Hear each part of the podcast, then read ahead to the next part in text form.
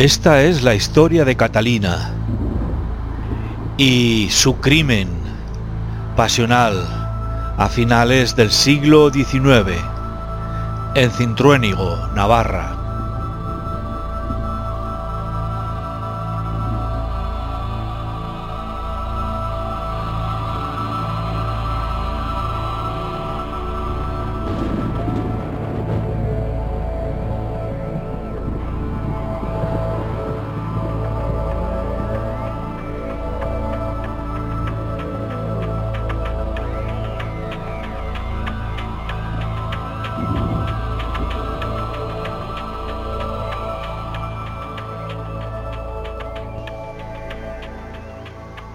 Catalina era una guapa cirbonera, muy guapa. Para venir este calificativo de otra mujer, mi abuela, que me contó su historia, sospecho que debía ser realmente hermosa. De pelo negro azabache, debía causar admiración, sobre todo en el género masculino, teniendo en cuenta que en aquella época pocas posibilidades de encontrarse con beldades había en los pueblos. Catalina era de familia humilde, pero debió ser consciente desde muy pequeña del influjo que ejercía sobre los hombres. Por eso de joven fue pretendida por varios jóvenes del pueblo.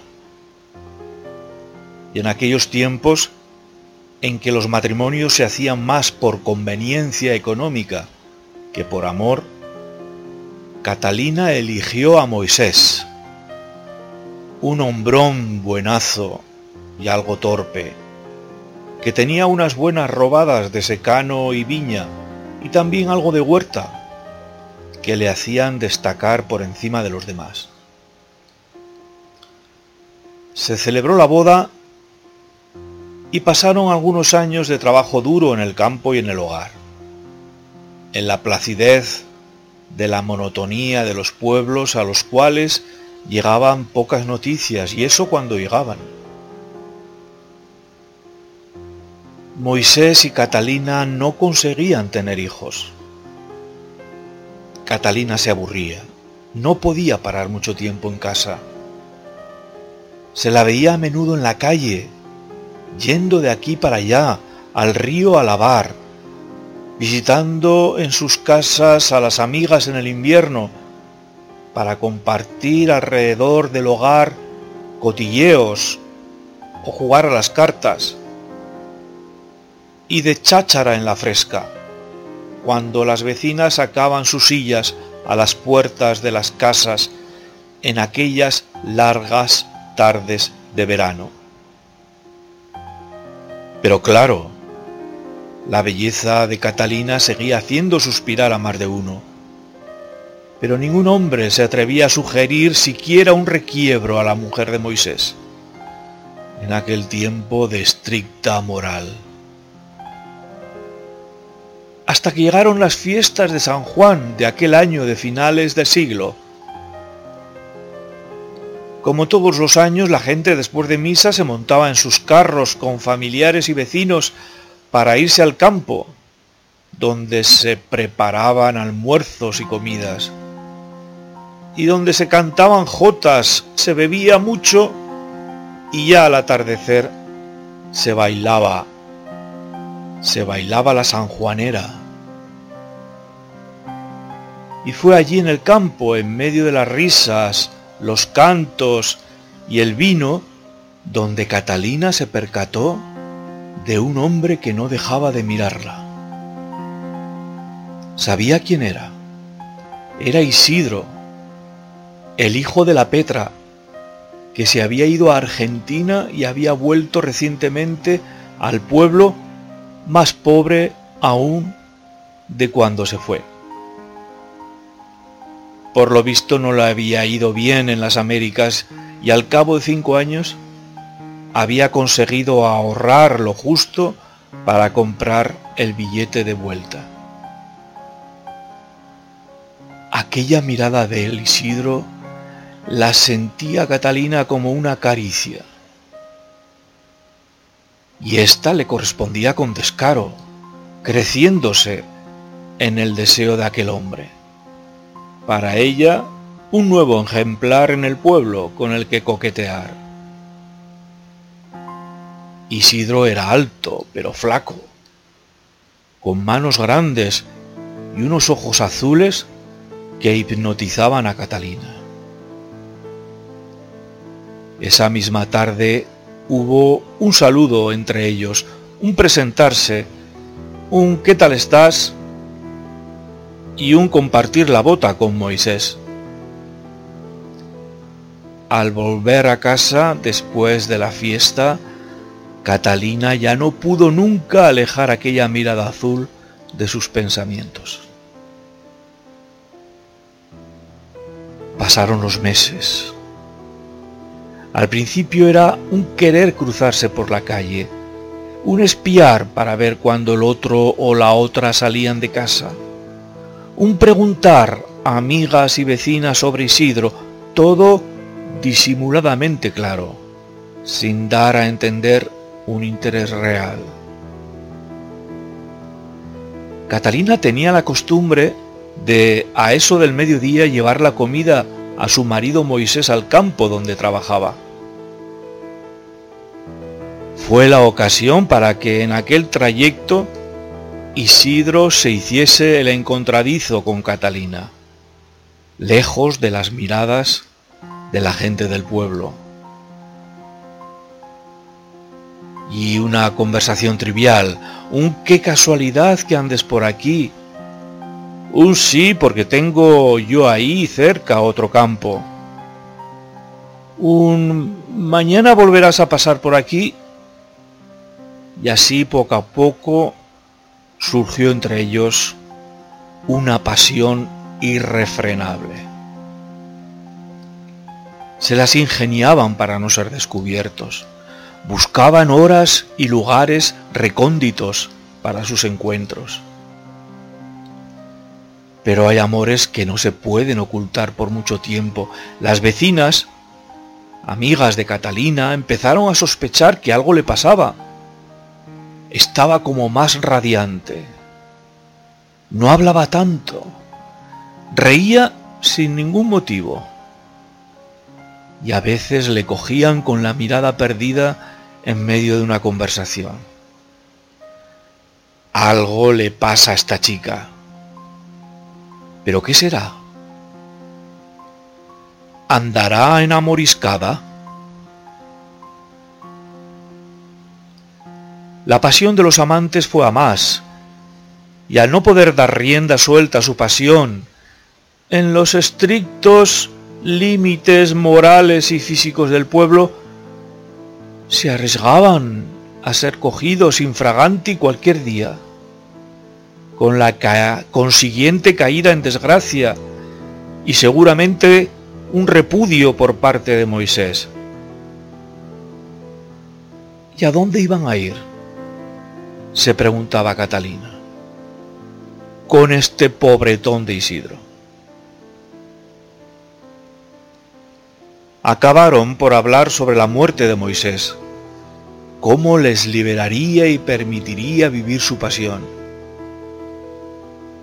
fue entonces cuando Catalina empezó a pensar en quitarse a Moisés de en medio.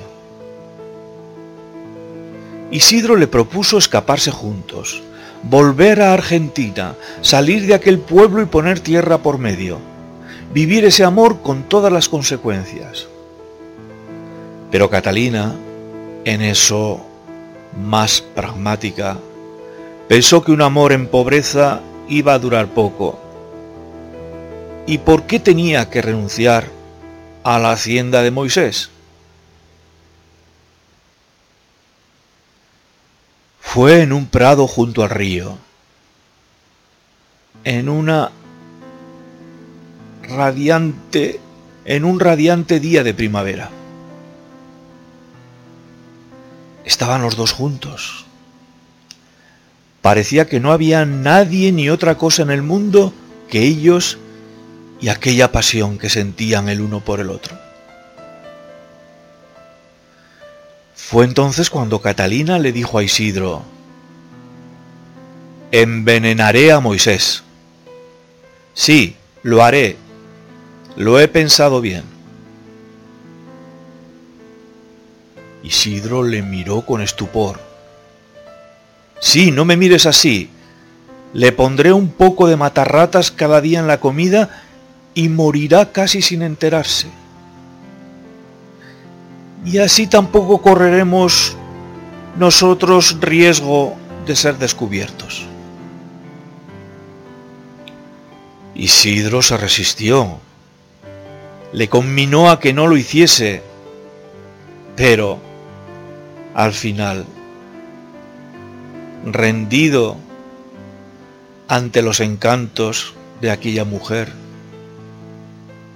la dejó hacer, pensando quizás que al final Catalina no se atrevería a hacer eso. ¡Ja! Dicho y hecho, Catalina comenzó el proceso de, envenenamiento al día siguiente. Moisés no notó nada. Y así durante tres meses. Ningún síntoma, ninguna molestia.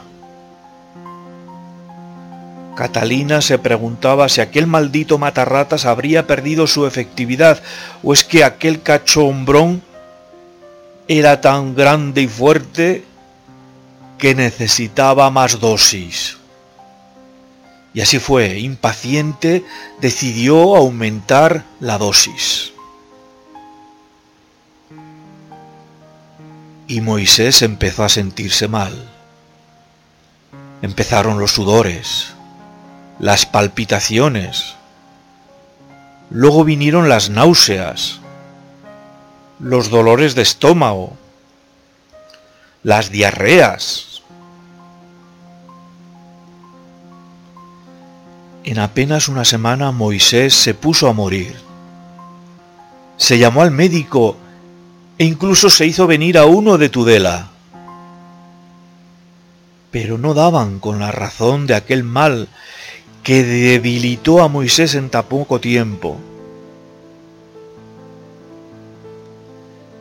se le diagnosticó alguna dolencia cardíaca. Catalina e Isidro llevaban algún tiempo sin verse para evitar sospechas. Lo había calculado bien Catalina todo esto. Pero llegó lo inevitable, Moisés murió, dejando a su mujer la hacienda y los ahorros que había hecho. Algún vecino sospechó algo. No comprendía cómo aquel hombrón podía haber muerto en apenas una semana. Pero no había pruebas, y aunque en alguna casa se comentó algo, nadie fue capaz de sacarlo más allá de sus cuatro paredes. Pero hay Catalina, Ay, Catalina, tu impaciencia fue de nuevo tu perdición. Todavía no había pasado ni un mes sin guardar el luto que se imponía en aquellas circunstancias cuando se les vio juntos. Catalina, desafiante, cogió a su Isidro y en las fiestas de septiembre se lo llevó al bar y al baile ¡Qué escándalo! La gente se extrañó. ¿Y estos? ¿De dónde le sale esa pasión? ¿Desde cuándo están juntos? Fue la corroboración de las sospechas que ya eran públicas y corrían por todo el pueblo. Alguien Dicen que un hermano de Moisés les denunció, procediéndose a la inhumación de Moisés en cuyo cadáver descubrieron restos de arsénico y de plomo. Fue la prueba concluyente. Fue el fin. Sí, hubo juicio. Catalina acabó admitiendo su crimen. aunque esculpó a su Isidro, alegando que no sabía nada. Como no había pruebas, Isidro fue puesto en libertad y acabó saliendo del pueblo y yéndose, decían, de nuevo a las Américas. Pero Catalina fue condenada a la pena capital. Las pruebas y testimonios fueron contundentes. Además, se había encontrado el matarratas en su casa. Catalina fue ahorcada públicamente en Alfaro.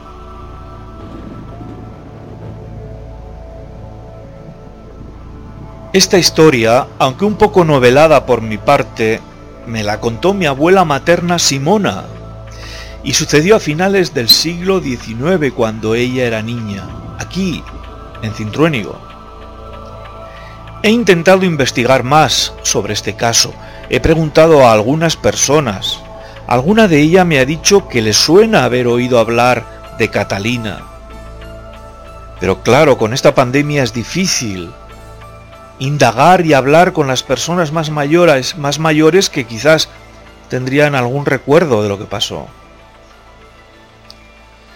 Mi abuela me contaba que fueron varios carros enganchados a caballerías con, con vecinos de Cintruénigo a ver la ejecución de Catalina en Alfaro. Lo peor es que mi abuela me cantaba una coplilla que le hicieron a la pobre Catalina. Pero, lástima, se me ha olvidado. ¿Alguien podría ampliar esta información, esta historia sobre Catalina? Por favor, dejádmelo si sabéis algo en mi cuenta de Facebook JMG Chema o podréis escuchar esta historia en mi podcast El cura Chema.